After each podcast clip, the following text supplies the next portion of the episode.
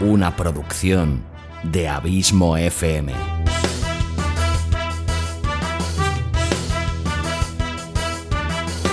¿Quieres disfrutar de tu tiempo libre escuchando grandes historias, audiolibros y relatos? Un podcast literalmente literario.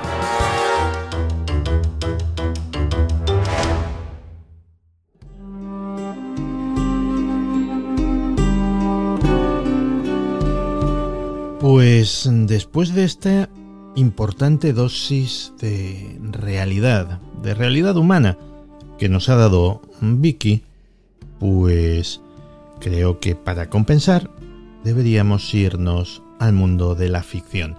Y cuando nos adentramos en el terreno de la ficción, ¿quién nos lleva de la mano? Xavi, Xavi Villanueva. Xavi, bienvenido a Días Extraños. Bien hallado Santi y como siempre, un inmenso placer estar aquí contigo y con toda la familia extraña. Oye, estaba hablando con esta amiga de, La Palma y, es increíble cómo uno lleva una vida absolutamente normal, absolutamente monótona, absolutamente rutinaria, con sus problemas que a veces nos parecen muy grandes y luego no lo son tanto, o que sí lo son. Y de repente, de la noche a la mañana, te ves envuelto en algo que parece uno de tus cuentos fantásticos. Pues sí, o peor, porque en este caso es real como la vida misma y, la verdad que, bueno, pues son cosas que llegan sin avisar, como siempre, y, que, bueno, que ante la naturaleza, que es como es, no se puede luchar y los humanos nos vemos muy, muy pequeñitos cuando la naturaleza dice de hablar con mayúsculas. Así es. Bueno, Xavi, tenemos cuento fantástico de, de esta semana, de este mes. Y este no es tuyo, ¿no? No, no, ya. Vale, vale. Oye, que no pasaría nada, o sea, tú mandas. Ya dije en el anterior capítulo que mi intención precisamente no era potenciar ni muchísimo menos solo mi trabajo, pero aquel día mm, vi que era adecuado hablar de aquel tema, pero no, no, volvemos a, a la rutina de presentar a nuevos autores. Genial. ¿Y con quién tenemos el gusto? Pues hoy te te os voy a presentar a Carlos Gómez Gurpegui, que pues nació en Sevilla, aunque ya lleva un buen puñado de años viviendo en Madrid, y que estudió comunicación audiovisual y además de un máster de, en estudios narrativos de las artes visuales, y desde entonces pues se ha dedicado de una u otra manera al sano arte de escribir, ¿no? Primero en el mundo académico, tanto con papers y congresos, como luego en prensa especializada en videojuegos. Actualmente también se dedica al ah, desarrollo de videojuegos en el estudio madrileño Brainwash Gang y a diseñar pequeñas ficciones interactivas por su cuenta. Y bueno, me comentaba en uno de los mails que hemos mantenido que la literatura siempre ha sido su segunda vía profesional y ha escrito en diferentes medios, además que ha escrito libros, relatos, antologías y de hecho también fue invitado en Dex hace ya un bastante tiempo para hablar del el libro El soñador de Providence, que es un extenso ensayo sobre... ¿Te suena, verdad? Anda, ya decía yo. Es un, eh, ensayo sobre la figura de Lovecraft en la literatura y, su, y, la influencia que ha tenido Lovecraft en el mundo de los videojuegos. Mm. ¿Y, cómo se llama el relato que nos trae? Eh, bueno, el relato que te traigo hoy se llama... Mm, a ver, mi inglés es bastante bastante limitadito, pero se llama Vampire of Late Capitalism. Qué bonito. El vampiro del capitalismo tardío, más o menos. Sí, hasta ahí, hasta ahí llegabas. no sé si la pronunciación ha sido correcta o no, pero sí. Ah, no te preocupes. Eh, yo tengo una pronunciación del inglés muy de mi barrio y a mí me han entendido en todo el mundo. O sea que no hay problema. Ah, bueno, sí, sí, sí, eso por descontado. Pero bueno, pues mira, pues eh, es un relato que me ha sorprendido mucho, Santi. Me ha gustado y que creo que tanto a ti como a la audiencia le va a gustar también. Ya no solo por la, narrativa y la manera de escribir de Carlos, sino porque además ha tocado el tema con, con, mucho estilo y de una forma bastante peculiar, ya que, como siempre, intentaré no spoilear nada, pero es un relato sobre un vampiro que trata de sobrevivir en un barrio obrero, precisamente de Madrid, donde descubre, pues que, pues como en todos los barrios obreros, que la vida pues no es todo lo sencilla que nos pueda parecer a, priori. Y el relato además está enfocado pues desde una perspectiva mm, más realista, actual y precaria en el mundo que nos ha tocado vivir y no en los inhóspitos parajes en los que suelen suceder las obras más clásicas del género. Y bueno, por decirlo así en tres trazos gruesos, se podría resumir que es una, una curiosa historia de vampirismo, capitalismo y romance. Vampirismo, capitalismo, el romance es lo que menos encaja en, en la ecuación. Vampirismo y capitalismo muchas veces sí. Pero es que el romance lo vas a tener que descubrir escuchando el relato, claro. Ya, ya, por supuesto. De todas formas, oye, los, vampiros como, como, símbolo, como metáfora, eh, el juego que ando... Tú has visto una película, y si no la has visto, te la recomiendo. Tú has visto una película de dibujos animados, mm. que es deliciosa, que se titula Vampiros en La Habana. Pues no, y me la tendré que apuntar.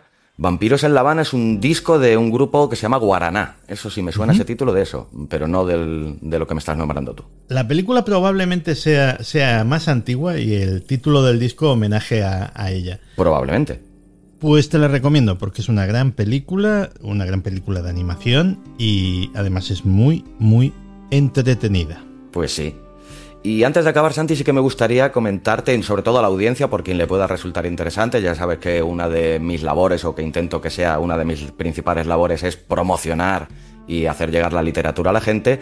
Y este relato, eh, Carlos ha tenido la gentileza de pasármelo y lo tiene colgado en una plataforma eh, online, evidentemente, que se llama Lectu, L-E-K-T-U, en la cual pues, se pueden descubrir tanto a este autor como otros muchos de forma gratuita y bueno, pues me parecía un buen sitio donde anunciarlo a, todo aquel amante de la literatura que se, acerque a lectu.com, que allí encontrará pues muchísimas cosas, desde luego, que descubrir. Pues claro que sí. Xavi, muchísimas gracias por tu trabajo, que siempre es excelente. y te esperamos, te esperamos pronto con un nuevo relato. Un abrazo grande. Muchísimas de nada, ya sabes que para mí es un auténtico placer y un gustazo estar aquí cada vez que estoy contigo y con toda la familia extraña, y el abrazo que vaya de vuelta, más fuerte todavía aún si cabe.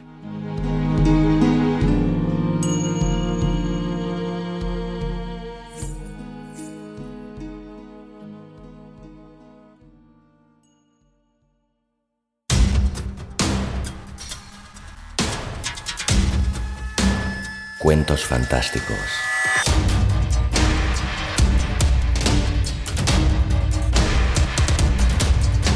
Una producción de Abismo FM.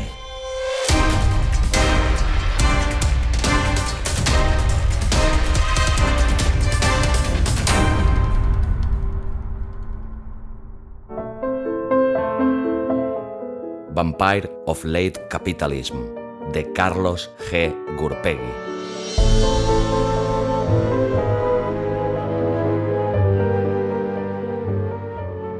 Si mis manos fueran más suaves, te gustaría más que te tocara. Si mis manos fueran más suaves, me gustaría más tocarme. Enrique Fuente Blanca.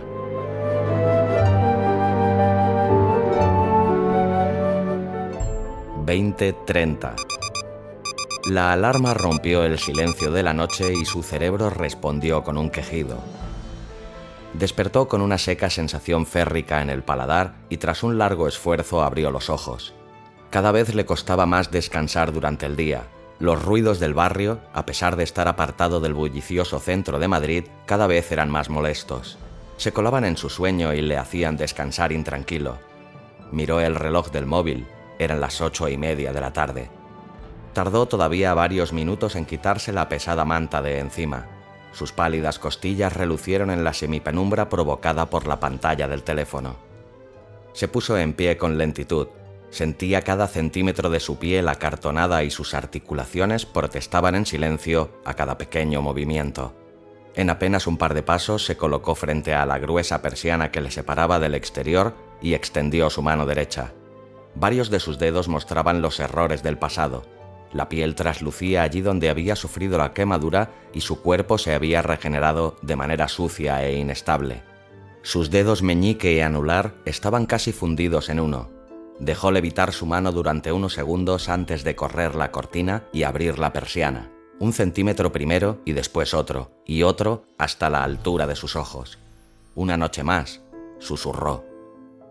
Frente a él se extendían decenas de bloques monocolor que parecían árboles de Navidad a medida que pequeñas luces aparecían en sus fachadas, cada una un hogar y cada hogar una familia. La ventana ocupaba parte de la pared de su habitación que era a la vez su salón y su cocina. Ventajas de habitar un pequeño zulo en aquella ciudad. Cruzó la habitación en cuatro zancadas hasta la esquina que recogía, como agazapados por el frío, el puñado de electrodomésticos y utensilios que componían su anecdótica cocina. De manera mecánica, como un automata, ¿acaso no lo era? Sacó un pequeño bote del frigorífico y lo metió en el microondas a baja temperatura y durante el tiempo justo para ducharse. Ya casi no sentía nada al ver el interior saqueado y vacío de su pequeña nevera. Anotó mentalmente hacer un pedido de comida.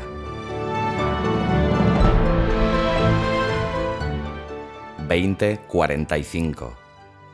Dejó que el agua templada le arrancase las células muertas de su piel se había recogido el pelo en un moño alto para que no se mojase, así que tardó poco. Se secó en la cocina porque no cabía en el baño, en el que ni siquiera había espacio para un espejo. El tono agudo del microondas sonó al mismo tiempo que colgaba la toalla húmeda en un pequeño gancho. Decidió vestirse antes de desayunar. Un gran armario cubría una de las paredes del salón. Hacía las veces de mueble del televisor y de guardarropa. Una televisión de segunda mano presidía el centro del mueble y los cajones de alrededor contenían tanto libros, ropa y pequeños objetos de manera indistinta. Hacía tiempo que había perdido las ganas de mantener su entorno ordenado. Cogió una camiseta desgastada con el logotipo de un grupo de música ya separados, unos vaqueros rotos por las rodillas y un par de calcetines desparejados. Para terminar de disimular su aspecto de persona de provecho, o lo más parecido a ello, se puso un jersey que le quedaba dos tallas ancho. No tenía mucha elección a la hora de elegir ropa. Durante unos segundos dudó entre si desayunar o ponerse las zapatillas.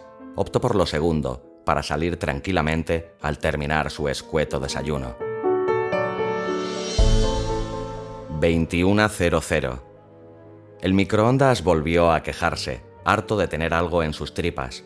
Sacó el bote, que estaba caliente, pero ni lo notó sacó una pajita metálica del cajón de los cubiertos y atravesó la parte superior del bote con ella. Dio el primer sorbo con fruición y notó cómo el líquido tibio le despertaba. Se forzó a parar unos segundos con un suspiro. Debía controlar su ingesta. Pausa, sorbo, pausa, sorbo. Se recordó a sí mismo que tenía que disfrutar el máximo de ese momento. Abrió de nuevo el frigorífico y contó dos botes. Definitivamente tenía que hacer un pedido. Pensó en encender el televisor mientras terminaba su desayuno, pero tampoco tenía el menor interés en escuchar qué sucedía por ahí. Sabía que todavía era temprano, así que se permitió disfrutar de su rutina. Le esperaba un día largo. Era domingo y el fin de semana siempre le dejaba mucho por recoger. Repasó mentalmente la ruta que haría, andando primero. No le gustaba la aglomeración del metro y se movería por el barrio. Luego si la cosa se quedaba corta, intentaría coger el coche. Oh, Dios, el coche. El pensamiento del vehículo le agrió el sorbo. Era una tartana que estaba al borde del colapso. En una ocasión le dejó tirado y fue un quebradero de cabeza traerlo de vuelta al barrio. No le gustaba cogerlo, le daba miedo tener un accidente o cualquier problema con él. Además, no siempre le rentaba sacarlo si la recogida no era buena. Ya casi no recordaba cómo era su vida antes de todo aquello. No sabía si eso era bueno o malo. Dio un nuevo sorbo y suspiró. 21.30 Ya va siendo hora, dijo en alto para su casa vacía. Se levantó de la cama que había plegado y devuelto a su forma original de sofá. Vamos. Cogió un pesado abrigo que, de alguna extraña manera, le quedaba largo de mangas, pero corto por lo bajo. No solía pasar frío a pesar de que todo el mundo empezaba ya a abrigarse, pero no le gustaban las miradas que levantaba si iba demasiado fresco por la calle de noche. Las escaleras de su bloque eran estrechas y estaban separadas de las plantas por una pesada puerta. Bajó los seis pisos con tranquilidad. Le agobiaban los ascensores y odiaba cruzarse con otros vecinos, en especial con el del segundo que decidía que el ascensor era el mejor momento para encenderse un cigarro antes de salir a la calle. El exterior todavía seguía activo. El bar de la esquina rompía la oscuridad de la noche, cada vez más cerrada más temprano, y un par de clientes fumaban acurrucados en la puerta. Una lluvia ligera lo cubría todo alegrándole. Había menos gente en la calle cuando llovía. Echó a andar. Llevaba el móvil cargado del todo y el GPS abierto. Conocía el barrio a la perfección y la ciudad, pero así podía apuntar rápido dónde volver. No llevaba música cuando salía, no le gustaba estar aislado por completo de su alrededor, no sabía qué podría suceder, y eso le ponía nervioso. Vio el primero a la vuelta de la esquina de casa. Se extrañó, no había muchos por su barrio. De lejos comprobó que era su marca y se acercó a él. Estaba casi descargado, lo apartó un poco y no se preocupó ni de apuntarlo en el GPS. Uno. Podría ser su noche de suerte. 22.45 el cambio de barrio parecía un corte abierto en la piel de la ciudad. Cruzar el parque suponía cruzar casi a otro mundo. Los bloques densos y monolíticos como una colmena daban paso a urbanizaciones cerradas con coloridos bloques y jardines con piscina. Las casas de apuestas daban paso a franquicias, de las caras y a pequeñas plazas perfectamente cuidadas. Localizó otro. Era el segundo, y en esa ocasión lo marcó en el GPS. Estaba vacío, así que nadie lo cogería. Sabía que yendo a pie se arriesgaba a que alguien se lo quitara, pero lo prefería así. Lo apartó y siguió andando. A la vuelta de la esquina encontró dos más. Uno de ellos le correspondía y el otro pertenecía a otra marca. Una lástima, pensó, pero lo marcó de todas formas. Quizás se encontraría con él y podría ayudarle. Llevaba tres por el momento. No estaba mal, si encontraba un cuarto o quizás hasta un quinto, debería ir pensando en dar la vuelta para dejarlos en casa y hacer otra ronda. La llovizna seguía, pero algo más débil. Los bares empezaban a quedarse vacíos y las calles parecían alegrarse.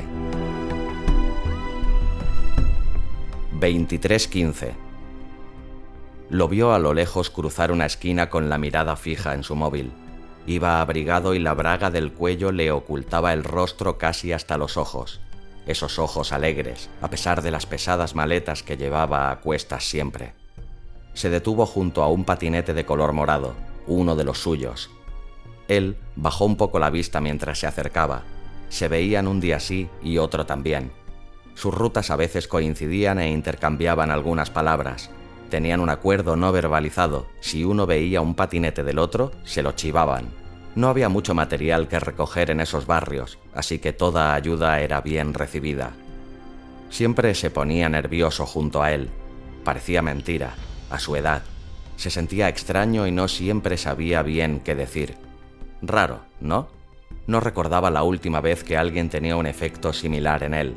Quizás eran sus andares desgarbados, su cabeza rapada a medias, o esos ojos alegres que parecían hacer chiribitas.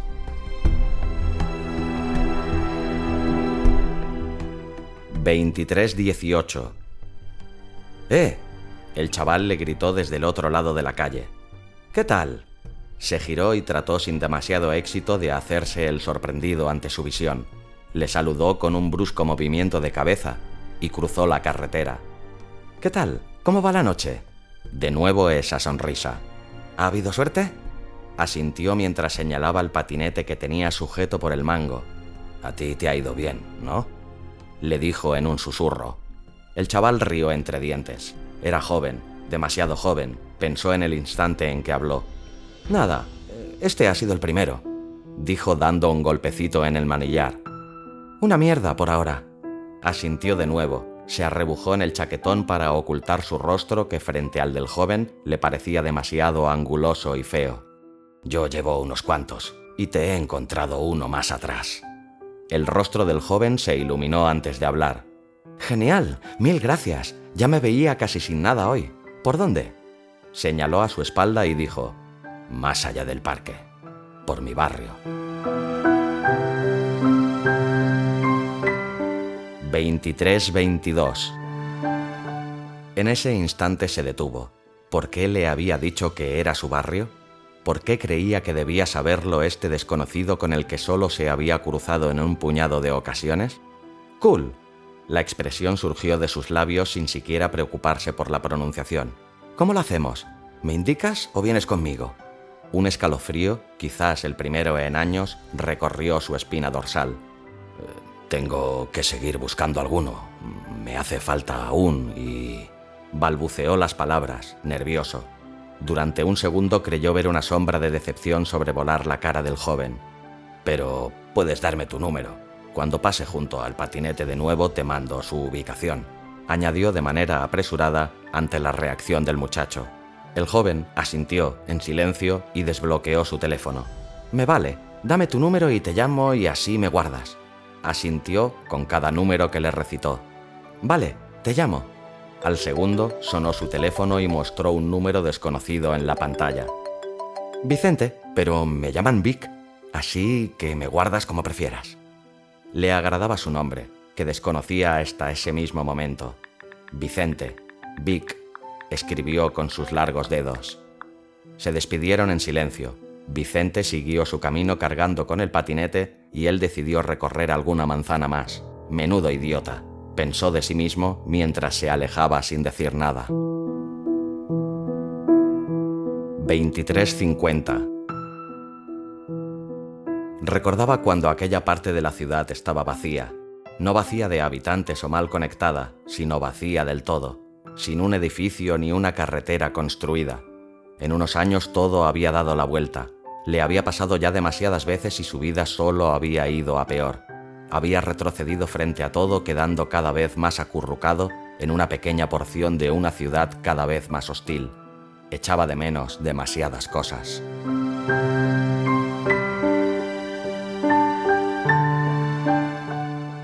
Cero cero cero cero.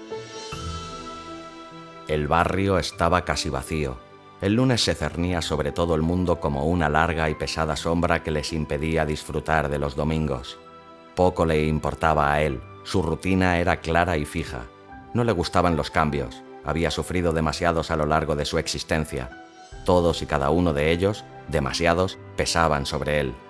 Muescas en un cinturón desgastado y raído que hacían cada uno de sus días más pesados que el anterior y había sobrevivido a muchos, demasiados días idénticos.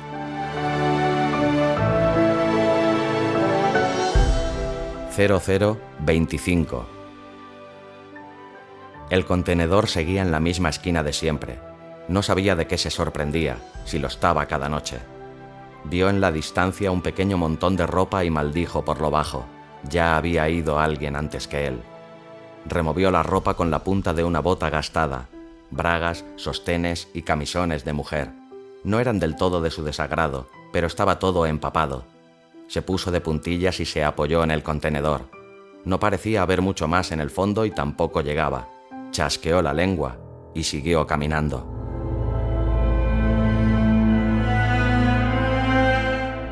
...0045... No estaba cansado. No se cansaba pero empezaba a sentir en sus huesos el tedio de caminar buscando los patinetes. Se acercó a uno que alguien había tirado entre dos contenedores. No se lo recriminó a quien quisiera que lo hubiera hecho. Esos chismes eran terribles y comprendía por qué la gente los despreciaba, pero de alguna forma tenía que ganarse el pan. Lo levantó, vacío, agarró el manillar y se lo cargó al hombro. Apenas notaba su peso, ya tenía suficiente echó a andar de vuelta a casa. 0105 Recogió un patinete. Dos. Había llegado al punto donde se había encontrado con Vicente y se detuvo respirando el aire frío de la madrugada. Enganchó el nuevo patinete junto al otro sobre el mismo hombro y sacó su teléfono móvil para mirar el GPS. Siguió andando por el camino de baldosas azules que le marcaba la aplicación. Le quedaban todavía dos más por recoger.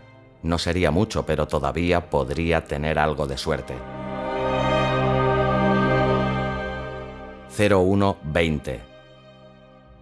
Ahí seguía el patinete que había marcado con el GPS. Estaba cerca de casa, pero las calles estaban vacías. Era una zona tranquila de gente responsable con un trabajo de verdad que les permitía no tener que estar recogiendo patinetes de madrugada. Sacó su teléfono móvil del bolsillo y tecleó con sus dedos desnudos. Nunca usaba guantes, ni tampoco un pañuelo o braga al cuello, y eso levantaba alguna que otra ceja cuando se cruzaba con sus vecinos convertidos en bolas de ropa. Le resultaban agobiantes. Hizo el pedido en apenas unos segundos Su contacto sabía perfectamente qué debía entregarle y el precio estaba más que acordado. Apenas había cambiado en mucho tiempo. Ligeras subidas y bajadas acorde a la moneda, pero nada alarmante. Otra constante en su vida. En el momento en que guardó el teléfono en el bolsillo, el aparato vibró. Le pilló por sorpresa porque el repartidor nunca respondía. ¿Qué haces? Creo que estoy por tu barrio. ¿Una rápida? Se leía en el mensaje de texto. Al mensaje le siguió uno casi de manera instantánea. Soy Vic, Vicente. Suspiró y empezó a teclear una respuesta interrumpida por un tercer mensaje. Te dejo ubicación. Estaré un ratito aún. Voy. Fue escueto, sin símbolos ni nada por el estilo. Tampoco recibió respuesta y por si acaso se echaba para atrás, no volvió a mirar el móvil en todo el trayecto. ¿Qué haces? pensó. 0128. Se detuvo al otro lado de la carretera, frente al bar. Las luces tenues y las persianas a medio bajar no parecían indicar que estuviera abierto. Sin embargo, el tipo que fumaba bamboleándose en la puerta decía lo contrario. Era extraño, hacía tiempo que no se sentía así. Algo en su interior resurgía poco a poco, amenazando con convertirse en un torrente. Hacía mucho tiempo desde la última vez que pensaba siquiera en alguien como pensaba en Vicente. Casi había olvidado cómo era el sentimiento. ¿Sería capaz? 0130. Cruzó la carretera y saludó con un leve movimiento de cabeza al fumador de la puerta que pareció ignorarlo. El interior del bar no era nada especial un pequeño local de barrio de los que ahora eran regentados por un asiático, pero que mantenía en plantilla a los camareros de toda la vida. La dueña, ojerosa, parecía limpiar ya la barra y había levantado casi todas las sillas del bar. Sin embargo, le sirvió una cerveza a Vicente tras un gesto del joven. Tenemos tiempo para la última, le dijo al verle entrar. ¿Qué tomas? Estoy bien, gracias. Rechazó la oferta con un gesto de su mano larguirucha. Se sentó en un taburete en silencio y observó a su competidor nocturno dar un largo trago a la cerveza. ¿Cuánto hacía que no bebía una cerveza? Recordar ese amargo regusto en su paladar no le ayudó a tapar el geyser que crecía en su interior. ¿Cómo fue la noche al final? le dijo Vicente mientras señalaba al exterior. Normal. Su respuesta fue seca y cortante. Incómoda, quizás. Yo he pillado un par nada más, pero ya sabes, a veces esto es así, le dijo antes de dar otro trago a la cerveza. Parecía llevar un par de ellas encima, pero no había embriaguez en sus ojos. ¿No haces otra cosa con tu vida? Sí, estudio antropología. ¿Y tú? Miró extrañado al muchacho. Antropología. Extraña carrera para el tiempo que le había tocado vivir. Hace tiempo que terminé mis estudios. Mucho tiempo. Le dijo de manera vaga. Ahí pareció quedar el tema. No eres de por aquí, ¿verdad? No. Pensó un par de segundos antes de dejar en monosilábica su respuesta. Llevo mucho tiempo dando tumbos de ciudad en ciudad. Aquí llevo ya unos años. Ya decía yo, no tienes acento de gato, dijo Vicente a mitad de su tercio. Sonrió, extraño. Hacía tiempo que no se sentía así de cómodo con una persona. El geyser crecía mientras a su alrededor el par de parroquianos que quedaban recogían sus abrigos y salían a la calle. Tras un buche le preguntó, ¿Qué te pasó en la mano? No la sacas casi del bolsillo, pero la he visto. Un accidente. Me quemé. No dijo más. El joven asintió y apuró la cerveza de un trago. La camarera, ya con menos cara de hacer amigos, los miró. Vámonos, que esta familia querrá acostarse. Asintió. 0140. La verja resonó a sus espaldas nada más salir. A la vera de la puerta, a cada lado, se amontonaban los patinetes que ambos habían recogido. Esperó a que Vicente se abrochase la chaqueta y se pusiera una vieja braga al cuello, en silencio. Bueno, dijo el chaval, pues cada mochuelo a su olivo. Sí. Un placer. Podemos hacer de esto una costumbre, ¿no crees? Vicente se alejó un par de pasos y empezó a organizar la mejor manera de carga con los patinetes de vuelta a casa. Tengo una botella de ginebra en casa. No supo por qué le dijo eso. ¿Me estás invitando a una copa en tu casa? La voz del joven se desplazó entre la curiosidad y la picardía. Él asintió. Mañana iba a faltar a clase igualmente, así que... ¿Por qué no?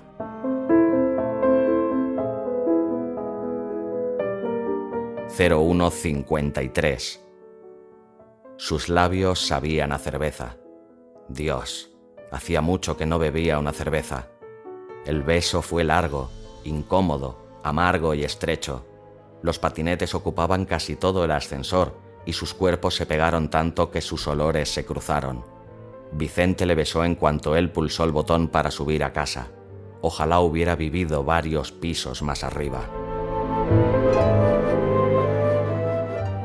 0154 El ascensor se abrió y los dos salieron en silencio. Sacó las llaves de casa, con prisa. Ya no podía detener el geyser, así que le abrió las puertas. Encendió la tenue luz que iluminaba la habitación. Se detuvo antes de pasar. Siento todo el desorden. Tendrías que ver mi habitación, dijo el joven mientras cruzaba el umbral. Puedes sentarte en el sofá. Tomó su abrigo y su braga del cuello y colgó las prendas en una pequeña percha junto a su propio abrigo. ¿Había entrado alguien alguna vez en este piso? Lo dudaba. ¿Por qué había entrado Vicente? El chaval observaba a su alrededor, tranquilo, desde el sofá. Eh, no tengo nada para echarle. ¿Hielo? Sola con hielo me vale. No te van los gin tonics, ¿eh? Le respondió desde el sofá con una sonrisa. Echó dos largos chorros de ginebra en dos vasos con hielo y se sentó en el sofá, lo más alejado de él que pudo. ¿De dónde has sacado esta ginebra? le preguntó Vicente después del primer sorbo. No lo recuerdo, pero tiene unos cuantos años. Está tremenda, quizás la mejor que he probado. Me gusta. Le sonrió. 0210 Sus labios sabían a ginebra con cierto regusto amargo aún de la cerveza. Su vaso, vacío, y el suyo sin tocar, habían quedado olvidados en una esquina de la mesa del salón. Sus manos se hundían en su pelo, firmes pero con delicadeza tiraban de él hacia arriba. ¿Cuánto tiempo hacía desde la última vez que se sintió así? Sentado en el sofá con su cuerpo a horcajadas, podía ver el rostro de Vic desde abajo. Le abrió la camisa de cuadros finos de un tirón, dejando a la vista un pecho moreno que contrastaba con sus pálidas manos. Sus ojos recorrieron su estómago, su esternón ligeramente hundido hasta llegar a su fino y elegante cuello y su barbilla, alzada en éxtasis, que ocultaba sus ojos. Vic se estremeció ante el contacto de sus manos heladas, pero no emitió más que un ligero gemido.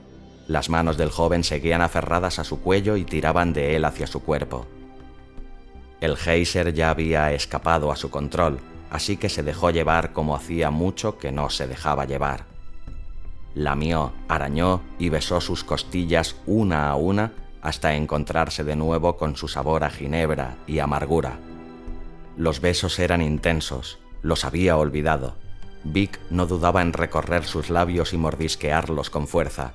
Antes de que él pudiera reaccionar, se apartó y cayó sobre sus rodillas, rendido a sus pies como un penitente. La cremallera sonó con fuerza en el silencio de la habitación. Sus labios estaban calientes e hinchados. El rostro de Vic desapareció en su entrepierna. ¿Cuánto hacía que no se sentía así? Demasiado. Había pasado demasiado tiempo. Ya no había geyser porque no había tierra que intentara detener el agua hirviendo que surgía de su interior. Cada rítmico movimiento de Vic lo dejaba atrás, lejos, y le liberaba de unas cadenas que él mismo se había colocado hacía mucho tiempo. Demasiado. No le dejó terminar. Tomó su rostro con sus frías manos, le miró fijamente, suplicante, y al borde de la pequeña muerte, se dejó llevar. 0335 su vaso de ginebra se había diluido en el agua de los hielos y la ropa cubría el suelo del salón. El cuerpo desnudo de Vicente pesaba, extrañamente cálido, sobre él. Respiraba de manera pesada y su cálido aliento que olía a sexo y ginebra le erizaba la nuca. Sus manos morenas dibujaban círculos en su pecho pálido. Ninguno habló. tampoco hizo falta. En esta ocasión el cuerpo de Vic se dejó llevar por sus fuertes y largas manos que le voltearon con decisión y fuerza. Ya se había roto todo, había bajado la guardia, el tedio le había vencido, una vez más, como hacía siempre de manera casi cíclica, como una maldición que se repetía con el paso de los años una y otra y otra vez. Había alzado barreras a su alrededor, había cavado zanjas, puesto candados y arrojado cajas al fondo del mar, pero nunca era suficiente. Siempre había una chispa que lo echaba todo a perder. Siempre estallaba el geyser. El cuerpo le ardía y el sudor, salado, excitaba su lengua. Mordisqueó y lamió su espalda deteniéndose en cada pequeña y casi imperceptible vértebra, en cada peca y en cada arañazo reciente. El hierro se mezclaba con la sal en su lengua. Había cruzado el punto de no retorno en el momento en que salieron del ascensor. Agarró con fuerza sus brazos y tiró de ellos hacia atrás, firme. Un gemido le reafirmó y la espalda de Vic se arqueó para dejar que su pelo, que olía todavía al bar, rozase su nariz. Sus ojos, vistos desde arriba y desde el otro lado, eran dos extraños pozos de placer suplicantes. Le besó la frente con delicadeza, un beso de despedida paternal. Le besó la oreja, un beso de despedida excitante. Le besó el cuello, un beso de despedida.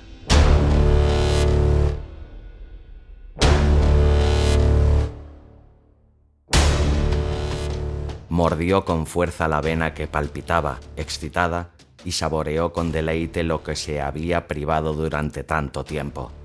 Vic arqueó aún más la espalda que crujió quejándose, pero su agarre, ahora doloroso, era demasiado fuerte. Sus ojos preguntaban al techo de la habitación qué sucedía y el extraño dolor que le provocaba la herida en el cuello se mezcló con la excitación impidiendo que su garganta emitiera ninguna palabra.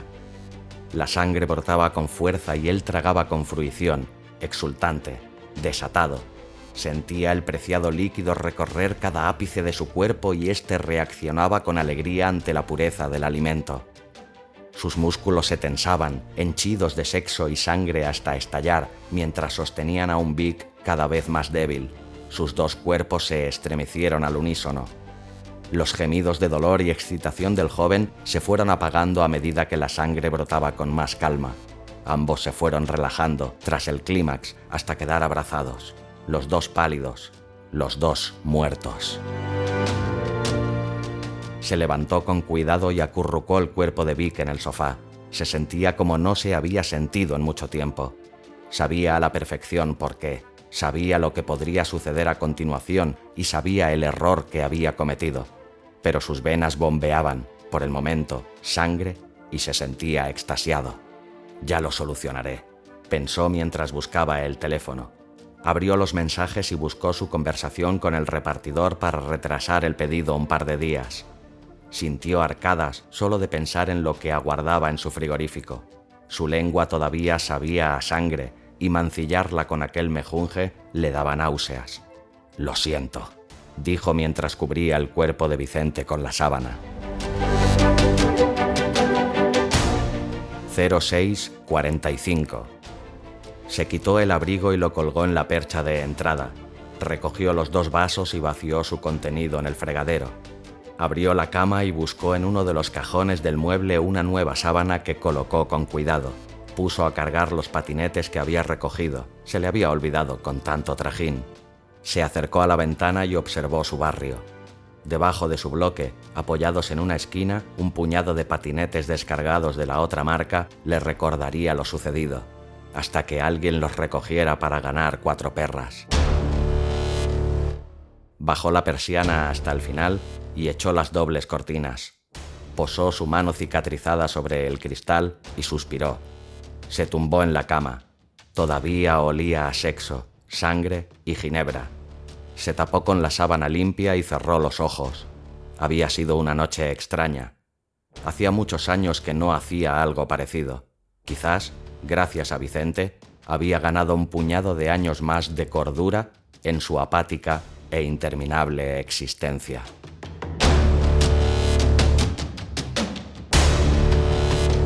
...2030... la alarma rompió el silencio de la noche.